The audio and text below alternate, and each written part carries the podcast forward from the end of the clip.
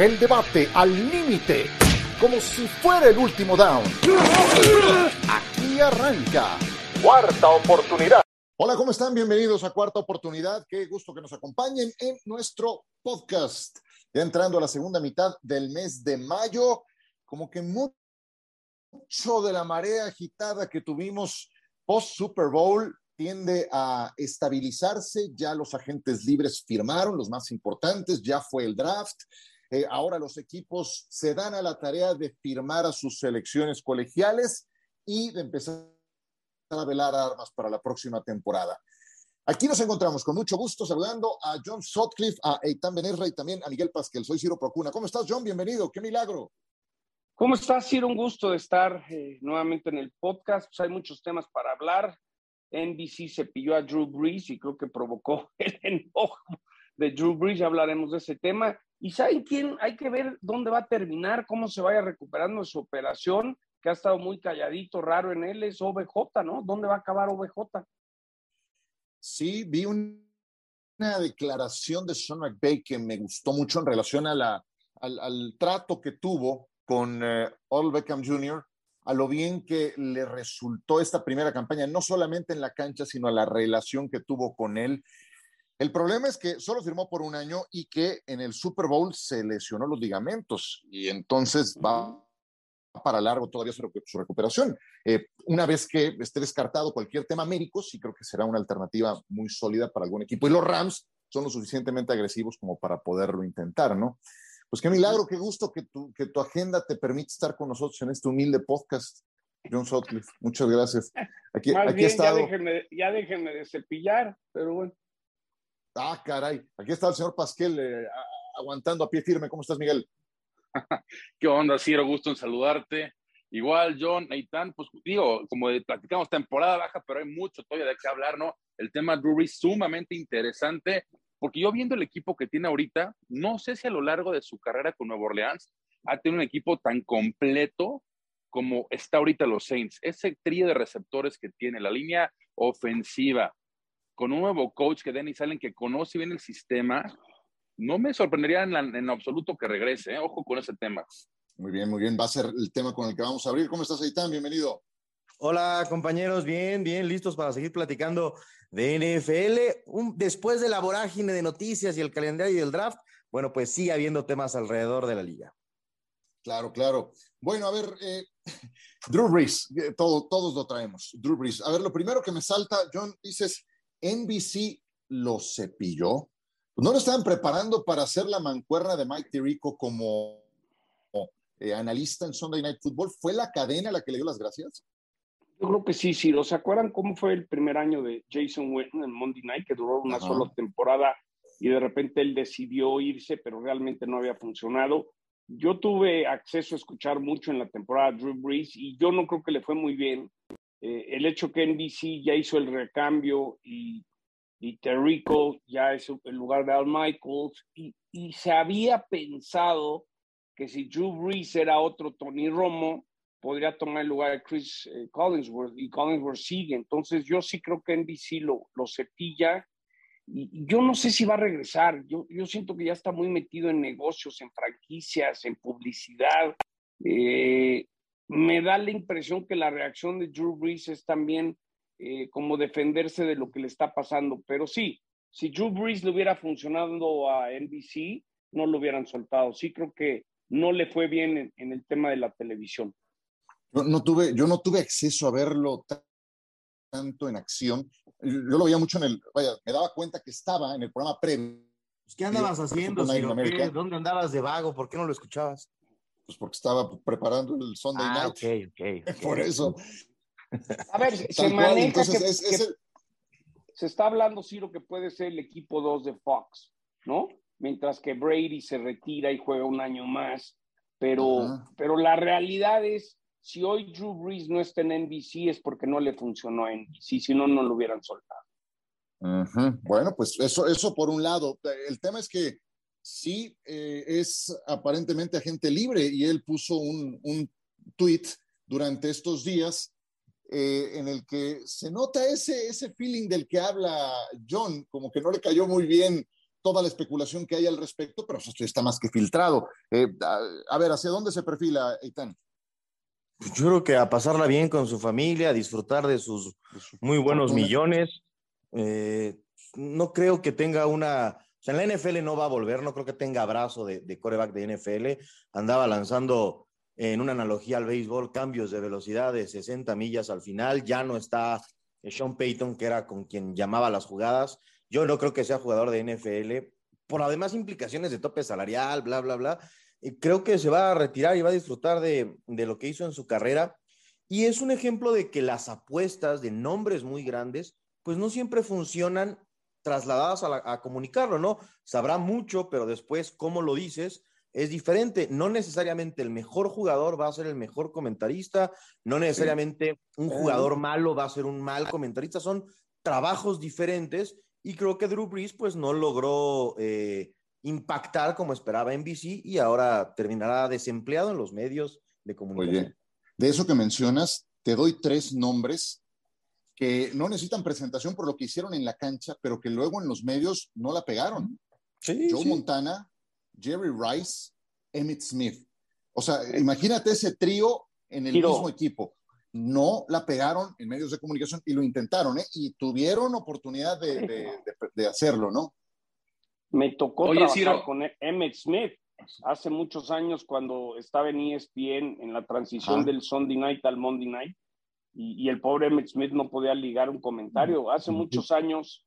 Eh, Ray Lewis, ¿no? Un poquito también.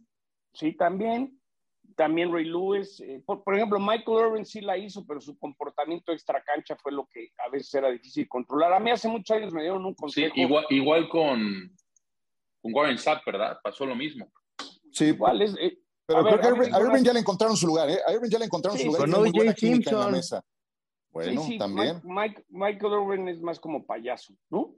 Es como, como para, como para no, ya, ya, ya, lo, no, ya, ¿qué decimos después de eso, John? Ya, ya que nos dejaste para decir de Michael Irvin. bueno, pues hay que, hay que decir las cosas. A ver, nomás les digo, hace muchos años alguien me dijo, una cosa es saber y otra cosa es saberlo decir. Entonces yo creo que esa transición de un atleta es la clave. Sí, sí sabes de fútbol, de fútbol americano, de golf, pero otra cosa es saberlo decir, ¿no? Pero es bien interesante porque sin saber cómo le va a ir, por ejemplo, Vemos lo de Brady, ¿no? Que ni siquiera ha tomado un micrófono y hay una apuesta grande de una empresa como Fox.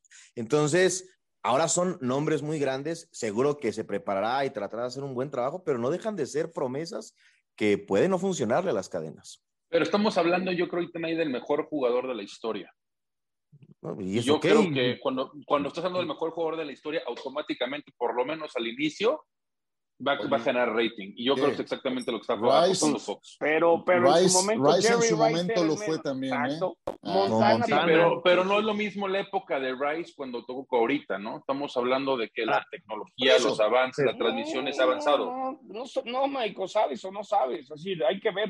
No, por eso, pero ustedes, ustedes no creen que realmente Vamos que la primera parte de la temporada. ¿Quién sabe? Yo, yo, yo, está sentado, no... va a tener éxito. Yo sí creo. Por algo le están pagando lo que, ¿qué quedamos? Es 37 millones de dólares. No, no te no, no, lo puede tener rating, pero no éxito. A Fox le robaron a, a, Buck y a Aikman. Entonces Fox también tiene que reaccionar mediáticamente. Monday Night Football. Pero lo interesante de esto es, nadie sabe si Brady la va a hacer hasta que lo veamos al aire, porque eso no necesariamente quiere decir que va a ser bueno y quizás ya le hicieron pruebas y suena muy padre, pero todo, ustedes lo saben, otra cosa hacer prácticas y rehearsals y a la hora de la hora, pero bueno, mediáticamente les funciona. Habrá que ver, si no, pues, ¿sabes qué? No, nos gustó Tom, o al igual Giselle le dice, ¿sabes qué? Me quiero ir a Brasil más seguido y, y ya no quiero que chambes, ¿no? Costa Rica. Pero a ver, eh, en el saludo tú decías, Miguel, que sí lo ves con chance de jugar. A ver, elabora un poco en el tema. A Drew Brees. mira, analizando el equipo que tienen, uno, la ofensiva. ¿no? Michael Thomas no jugó la temporada pasada. Agarraron, para mi gusto, uno de los mejores receptores del draft, como fue Chris Olave, como lo es Chris Olave. Acaban de firmar a Jarvis Landry. Agarraron a Trevor Penning, este tackle izquierdo en el draft. En fin, creo que la ofensiva está hecha para que este equipo pueda dar ese salto. Y ese salto no me refiero solamente a pasar a playoffs. Sabemos que últimamente ha dominado por completo, por lo menos en temporada regular, a Tampa Bay. Y si hemos visto a Brady frustrado hablando de Brady, es cuando enfrenta a Nueva Orleans. Entonces yo, creo. yo me quedaría con James Winston, ¿eh? Yo diría ya. yo, no, yo no digo, yo no estoy diciendo que vaya a regresar, no, pero no me sorprendería, no diría, wow, sí, regresa Drew Brees un año después de que se retiró para poder llegar con esta ofensiva porque el equipo está hecho para ganar y ganar ahorita.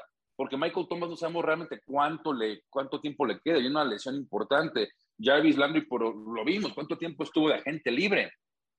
Chris Olave es una promesa importante. Para mí, si regresa, va a regresar a los Seattle Seahawks. Le van a pagar un billetote, va a estar contento un año mientras decide qué hacer y luego ya veremos. No sé, a mí, ese es mi feeling. Pero, pero, si regresa, va a los Seahawks pero es un, es un equipo que está en reestructuración, o sea, a ese equipo le falta tiempo para ganar. No creo que sea a ese equipo simplemente por ese hecho, ¿eh? porque un equipo que está sumamente en reestructuración ahorita no aspira mucho, ganará cuando mucho, yo creo cinco, estirado a la liga seis juegos, pero los seis con un, con un quarterback como Drew Brees, bueno, podríamos decir que es un equipo contendiente en la conferencia nacional, que sabemos que no hay mucha competencia. Bueno, yo siento que Winston tiene más posibilidades de llevar lejos a Nueva Orleans hoy en día que Drew Brees. Yo siento que ya se le vieron las costuras en el último, la última temporada. Sí, sí, sí. ¿Te, acuerdas un, Sunday night que hicimos, Ciro? Que, no, que era el que más pases eh, cortos. Sí, sí, sí, sí. Hicimos un Sunday night y te acuerdas que era, era, fue, fue, fue, ah, ya, ya me acordé, ¿se acuerdan un, un Sunday, eh, un, el juego que jugó con Raiders? ¿Te acuerdas que Raiders le ganó eh, eh, un Monday night o un Sunday night a los Santos y el pobre Drew Brees no podía meter un pase de tres metros? Bueno, de tres metros, no tanto así, pero, pero sí, yo creo que ya se le vieron las costuras. Y tan nada más, me gustaría leer el, el tweet que puso, que creo que refleja mucho de ese feeling que debe de tener. Él eh, dijo algo más o menos así. Pese a todas las especulaciones de los medios de comunicación en relación a mi futuro, eh, todavía no me decido. Tal vez trabaje para NBC, tal vez regrese a jugar fútbol americano o me enfoque en mis negocios y la filantropía. Puede ser que me integre al tour de pickleball, que me vengo enterando que es un deporte de palas que combina elementos del badminton, tenis de mesa y el tenis. Sí, sí. Está bueno, ¿eh? Bueno, ese es un Quiero jugar, ¿eh? No, no, quiero jugar. Eh, yo le, yo, le, recomendé Pavel en mi Twitter. Le dije, pues que pruebe el Pavel, te puede gustar, Joe. Continúa el tweet, dice, tal vez al tour de golf para seniors, tal vez coaché a mis hijos o todo lo anterior. Les haré saber. Entonces sí, como que suena, suena el tono es medio molesto, ¿no? Medio molesto.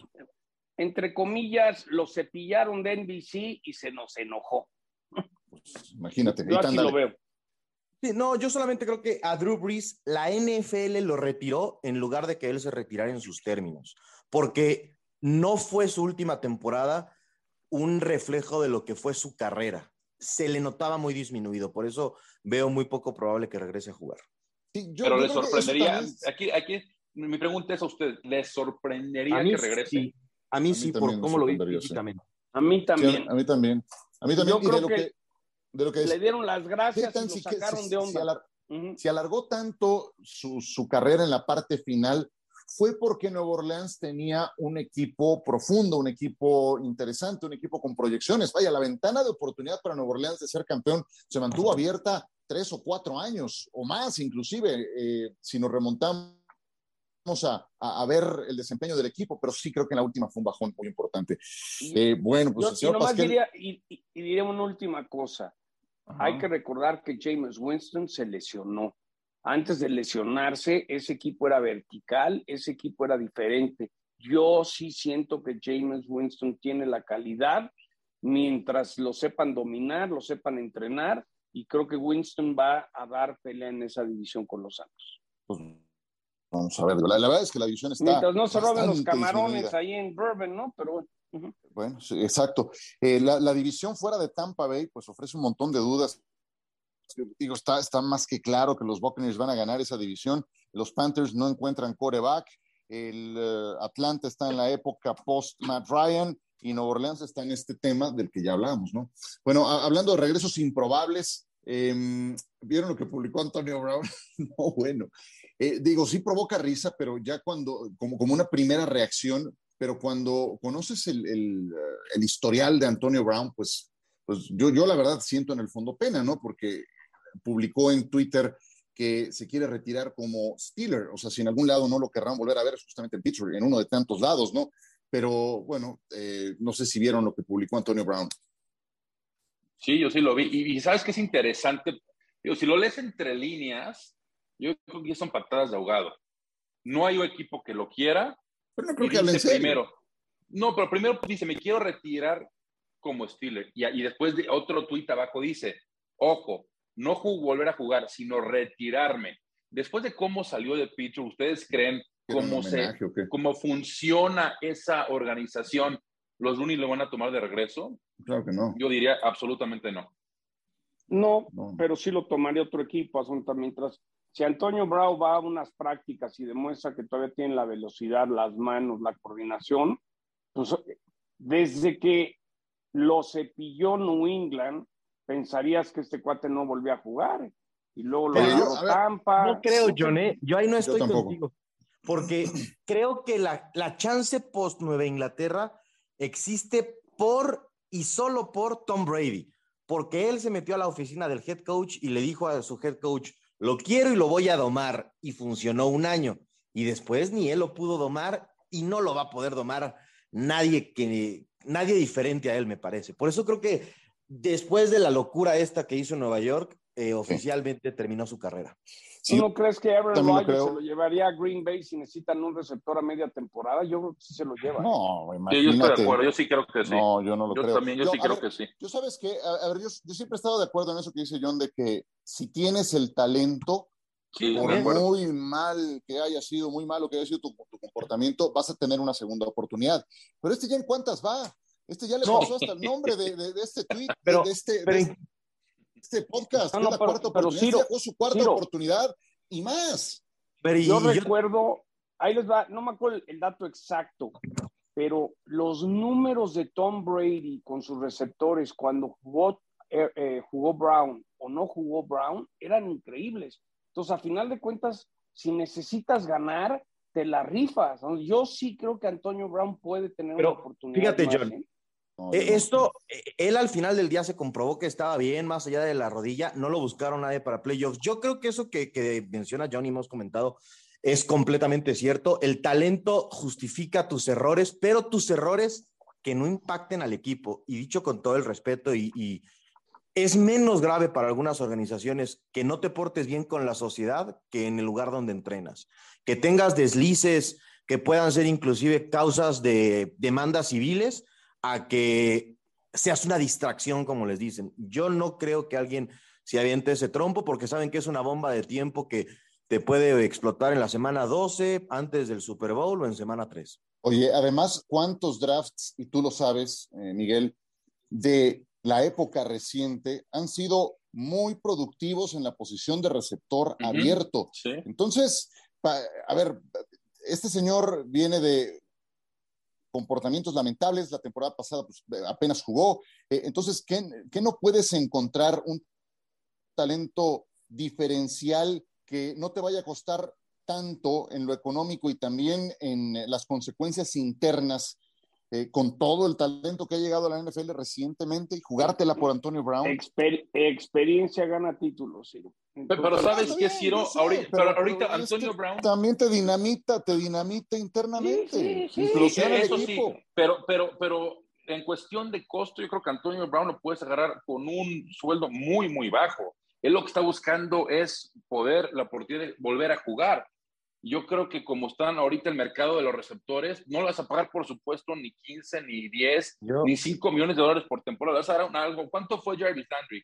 Fue 1 o 2 millones de dólares, ¿no? Que firmó con Nueva Orleans, con bonos incluidos. Por eso, Yo creo, pero- por- eso yo creo que Antonio Brown con un contrato de, de ese tipo, por supuesto, cualquier equipo se lo puede llevar. Lo, Bueno, aquí los- lo que- lo- llévatelo a los Commanders. No, no, que los Commanders.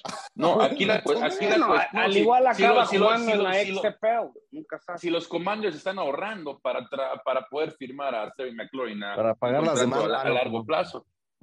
No sé si eso también incluye ahí, pero, Oye, eh, este, Para que pero sí creo arreglen la que, tu- que- Primero tienen que arreglar las tuberías de los las parques. tuberías, Oh, ¿cuántas han no, pues, tocado, John? Sí, hay que ahorrar ¿Cuántas mucho. ¿eh? fugas ahí te han tocado y tuberías rotas? No, qué desastre de estadio. Pero bueno, yo sí creo que Antonio Brown va a tener otra oportunidad y ahorita que mencionan Green Bay se me hace lógico porque si vemos el roster de los Packers, pues en, esa, en, esa posición, pues no es eh, lo mejor, ¿no? Y sabemos que Aaron Rodgers, queramos o no, John, tú sabes más de esto, pero ya no está muy contento en Green Bay. Podría ser su última temporada. No, pero no, Por Dios, no, No le creo nada, si firma y no, firma no y te firma. creas, está más feliz que nunca, ¿eh? Porque Le acaban de llenar el bolsillo de billetes. No, o sea, y claro. aparte pero a mí no me sorprendería que ya esté ya. Eh, él aprobó el cambio a los Raiders de Devante, se involucró, conoció a sus receptores, está de acuerdo de, de reforzar la defensa. No, yo te diría que hoy Aaron Rodgers está en su mejor momento. Digo, ahorita se está concentrando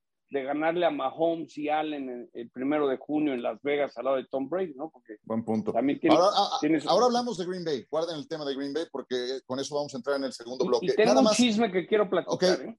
Sí, sí, sí. Antes de ir a pausa, en eso de regresos y hablando de los Commanders y algunos que anduvieron también por ahí, ¿vieron que Robert Griffin corrió para 4.48 Sí. segundos en las 40 yardas? Sí, Ok, ok. sí, sí, y sí, entonces, sí. ¿Qué pensaste? Que lo quieres para los Commanders, ya que andas tan, tan generoso otorgando segundas oportunidades a Drew Brees, que quieres que regrese a jugar, Miguel, o, o que llevarías a Antonio Brown, qué sé yo, a Robert Griffin lo ves No, regresando también. sí, pero no compares a Drew Brees con Robert Griffin. Robert Griffin No, está en una buena físico. temporada Pues Griffin. claro. y acabó, y acabó su carrera. Una buena Brees- temporada. Su Brees temporada hace seis segundos en las 40. Ajá. No, ojalá llegue a seis. No, pero Robert Griffin no, por supuesto, claro que no. Ese, el talento está en la posición eh, para una persona versátil, pero ojo, acuérdense que Robert Griffin también tuvo problemas de no, vestidor. ¿Qué hizo el Ah, señor? bueno. Fue con el dueño, se saltó al coach, se saltó al gerente general, al presidente, bueno, que era el mismo ese entonces, este Bruce Allen, y le dijo, oye Snyder, yo quiero que ese está mi sistema de juego. Se lo aprobó y Snyder fue con los, eh, Griffin fue con los Shanahan y dijo, "Brum, ya me lo autorizó el dueño. ¿Qué piensan de esto? ¿Qué Bueno, Antonio, Antonio, dejas? Antonio Bueno, Brown, después Antonio de- Brown ha hecho peores, ¿eh? Nomás te digo. Después de como Estoy lo maltrataron también en Washington, de tanto que le pegaban, yo también hubiera ido con el dueño y, oye, ya no quiero que me Mira. peguen tanto, ¿eh? Podrá correr el nivel- como caco de, podrá correr como caco de mercado, pero pues acuérdate que el coreback sí tiene que lanzar de vez en cuando, ¿no? Entonces, Sí, Exactamente. sí. Está bien, yo tampoco lo veo precisión no es la realismo. mejor. no, de todos estos, si le meto una fichita de apuesta, de todos los que hablamos, el que veo más viable que regrese es Antonio Brown. Bueno, no, yo, yo no lo llevaría, pero ni gratis a mi equipo, pero ni gratis, de verdad. Es que, Bueno. bueno, ahorita entramos al tema de Green Bay. Para tocar Bueno, vamos a- en un instante, tras la pausa, aguanta el tema Green Bay y regresamos.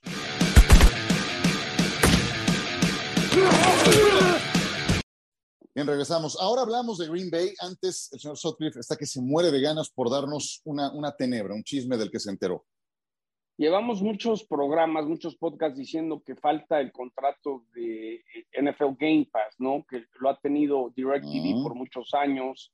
Ya no lo va a tener la próxima temporada. Lo último que escuché es que Apple eh, está interesado en meterse a la NFL y está interesado porque la NFL está vendiendo, quiere un socio en NFL Media, en NFL Network. Entonces lo que escuché es que Apple compraría parte de NFL Media, parte de NFL Network y como, es, como parte de esta adquisición ya te ofrecerían en iTunes eh, la posibilidad de hacer streaming en vivo de los partidos de la NFL, donde puedes comprar el juego de los Raiders porque nomás quieres ver ese o compras toda la temporada. Eso Ajá. puede ser un cambio muy importante porque si. Apple y Amazon, que ya tiene el Thursday Night, eh, la manera de, de- de ver las cosas puede cambiar. ¿Quién iba a pensar que en, en Apple, en vez de comprar una película, compras un partido de NFL, no?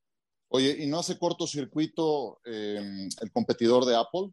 Las tabletas en las que en la caja de cocheo ven las jugadas de quién son, de Microsoft. Ajá, ¿Y Uno no hace cortocircuito? uno pensaría que cuando se dé esto, si se acaba dando, pues Apple se va a meter en otro. Y dicen que el anuncio lo quiere hacer Apple a su estilo. ¿Se acuerdan cuando hacen en Silicon Valley presentan el nuevo iPhone y el nuevo teléfono y hacen todo el show, ahí harían el anuncio. Me dicen que sería tan pronto como septiembre. Entonces, sí, sí, es como llama, es un cambio radical, Ciro. Es decir, si Apple se asocia con la NFL, quiere decir que a Microsoft le lo van a sacar, ¿no? Claro, y vas a empezar a ver iPads en eh, la caja de cocheo. Ah, como que suena muy lógico que la NFL se lleve con Apple, ¿no? Por muchas razones, ¿no? Una Belichick para que la viente. Y, la otra pregunta que no sé, a ver si alguien la puede contestar es, a partir de esta temporada en los Estados Unidos, si no tienes Amazon, no vas a ver un Thursday Night. Ya no lo tienen las cadenas, ya no lo tiene NFL Network. Para Latinoamérica, ¿cómo van a ser esos derechos? ¿Será también lo más de Amazon? Eh, eh, ando tratando de averiguar porque puede ser la primera vez que, así como quieres ver esta semana al Tigre, contrata Star Plus. ¿Quieres ver Thursday Night? Vete a Amazon Prime, ¿no? Pues sí, es una buena pregunta. Eh, la temporada pasada lo estuvimos transmitiendo para Centroamérica, el Caribe y parte del Cono Sur en ESPN. Entonces, vamos, a, vamos a ver qué ocurre. No, no te sé decir. Yo te iba a preguntar a ti, pero si tú nos eh, preguntas a nosotros. Pues, estoy tratando de. ¿Qué nos espera a nosotros, John, si tú no sabes? O sea, ¿en dónde nos dejas después? Primero nos payaseaste a Michael Irving y luego nos dejas en. No puede ser. Vos el payaso Irving, ¿no? Así ya le vamos a decir. ¿Quieren que les cuente un cuento? Ah, no, ese es otro. Bueno, no te creas, al que a veces el que, el que no sé si les, les ha tocado verlo despertar como Bozo el payaso es a Mauricio Pedrosa, ¿eh? De repente tiene, el, peso, el pelo Oaxaca arriba, así pareciera que la gravedad se lo lleva hacia arriba, ¿eh? Pero bueno, ese es tema para otro momento. Yo no sé cómo acabamos en Mauricio Pedrosa al momento de levantarse en este podcast, vamos a retomar mejor el, rumbo, porque el tema era Green Bay y, ya lo estabas perfilando desde el bloque anterior. Eh, a ver, dale, Miguel. Eh, renovaron a Jair Alexander, que a mí me encanta, me parece un muy buen pack defensivo y se convierte en el corner mejor pagado con un promedio de 21 millones de dólares por año. El único pero que le pongo a Jair Alexander son la cantidad de lesiones que ha tenido, pero cuando ha eh. estado en plenitud me parece de lo mejor. Sí, estoy de acuerdo, pero ahora es de lo, es de lo mejor que ofrece esa posición, ¿no? Y si algo ha fallado Green Bay es en el perímetro. Ahora, Joe Barry ya no puede tener pretextos. Hay que ver el equipo que le, está, que le, que le están armando. Realmente, ah, sus dos primeras elecciones la, la, usaron no en línea ofensiva, que creo que pudieron eh, mejorar eso. Se fueron con Christian Watson y con Devonte Wyatt, ambos jugadores de esa super defensiva de Georgia. Perdón, Devonte Wyatt y Quay Walker fueron sus dos primeras elecciones. Después usaron a Christian Watson, el receptor de North Dakota State, en su segunda selección. Hablábamos de, las, de los receptores. No hubo un sólido número uno. O sea, ¿quién va a ser? ¿Sammy Watkins? Por favor, no me en Randall Cobb porque ya le da, le pesa al señor. Y está ahí por Aaron Rodgers.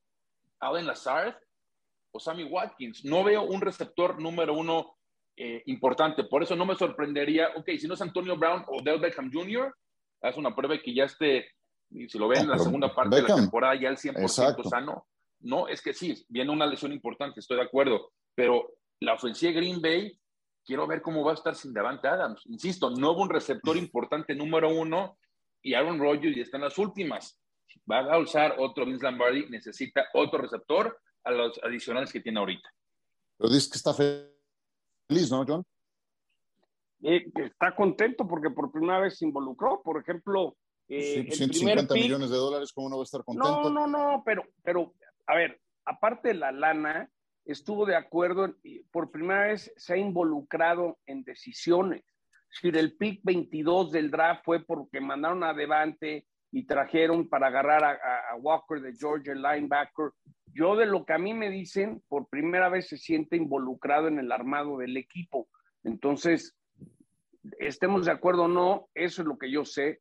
Creo que defensivamente estos eh, Packers, si, ves cómo pararon a San Francisco, el problema fue en equipos especiales, han estado haciendo ajustes en equipos especiales. Ah, el problema estuvo en el ataque también, ¿eh? Perdón. sí, sí, sí, sí, y él se cayó también, él, ah, se cayó. A ver, la realidad es que la ventana de Aaron se va cerrando y cada vez esta puede ser su última oportunidad y están armando, por lo menos por primera vez están armando el equipo como, como que lo han involucrado en las decisiones. Si las decisiones son las correctas o no, el tiempo lo dirá, pero por lo menos ya escucharon a su coreback, ¿no? Por más que unos no lo quieran, la realidad es que Aaron lo que quería es ser parte del armado del equipo y por primera vez ha sido parte de ello. ¿Van a tener resultados? Se ve complicado, pero creo que ahí van a estar. El problema es que Green Bay, si no gana el Super Bowl, es un fracaso, ¿no? Exactamente. Ciérralo, Itán. Pues a mí me gusta que la apuesta sea colectiva. Al final del día se le han terminado los pretextos a Aaron Rodgers. Tuvo a Davante Adams, no ganó, ha perdido las últimas dos postemporadas en casa como el mejor sembrado. Ahí gana mucho dinero porque es muy buen jugador. El equipo está ahí pues desde hace rato es Super Bowl o fracaso y ha fracasado las últimas dos temporadas. Entonces, yo no creo que esté en las últimas, como dice Miguel. Entiendo que sí está en la recta final de su carrera, pero creo que si quiere, que no estoy convencido que quiera, puede tener cuatro años más en la liga a un altísimo nivel. Sí, tiene 38 y mientras no tenga alguna otra lesión grave, que entiendo que las más pesadas fueron las de clavícula, Anthony Barr, aquella que, le hizo terminar una temporada, pues sí creo que puede prolongar su carrera porque los instintos los conserva. Y bueno, ya, ya hemos hablado tanto y tanto de, los temas que tendría que corregir de su manejo interno y si ahora está contento, pues bueno, vamos a darle el beneficio con semejante cuota de talento de que pueda hacerlo bien. Pues eh, no sé si quieran. ¿A quién, ¿a quién, le vamos a apostar, Miguel? John, tienes una deuda muy grande con este, con este podcast al que has ignorado, al que has eh, ninguneado todos estos meses anteriores. Si vieras a Miguel Pasquel, Miguel Pasquel en aeropuertos, eh, corriendo, saca adelante las convocatorias. Eh, Eitan Benesra después de partidos de béisbol eternos, 10, 11, 12 de la noche haciendo el podcast. Eh, Feliz. John, tienes una deuda muy grande, muy grande. Yo les agradezco. ¿Alguna tenebra para cerrar? Castigo una tenebra para cerrar. O dinos que te gusta más el golf, John. Igual lo estamos listos para escucharlo. Si es así, digo.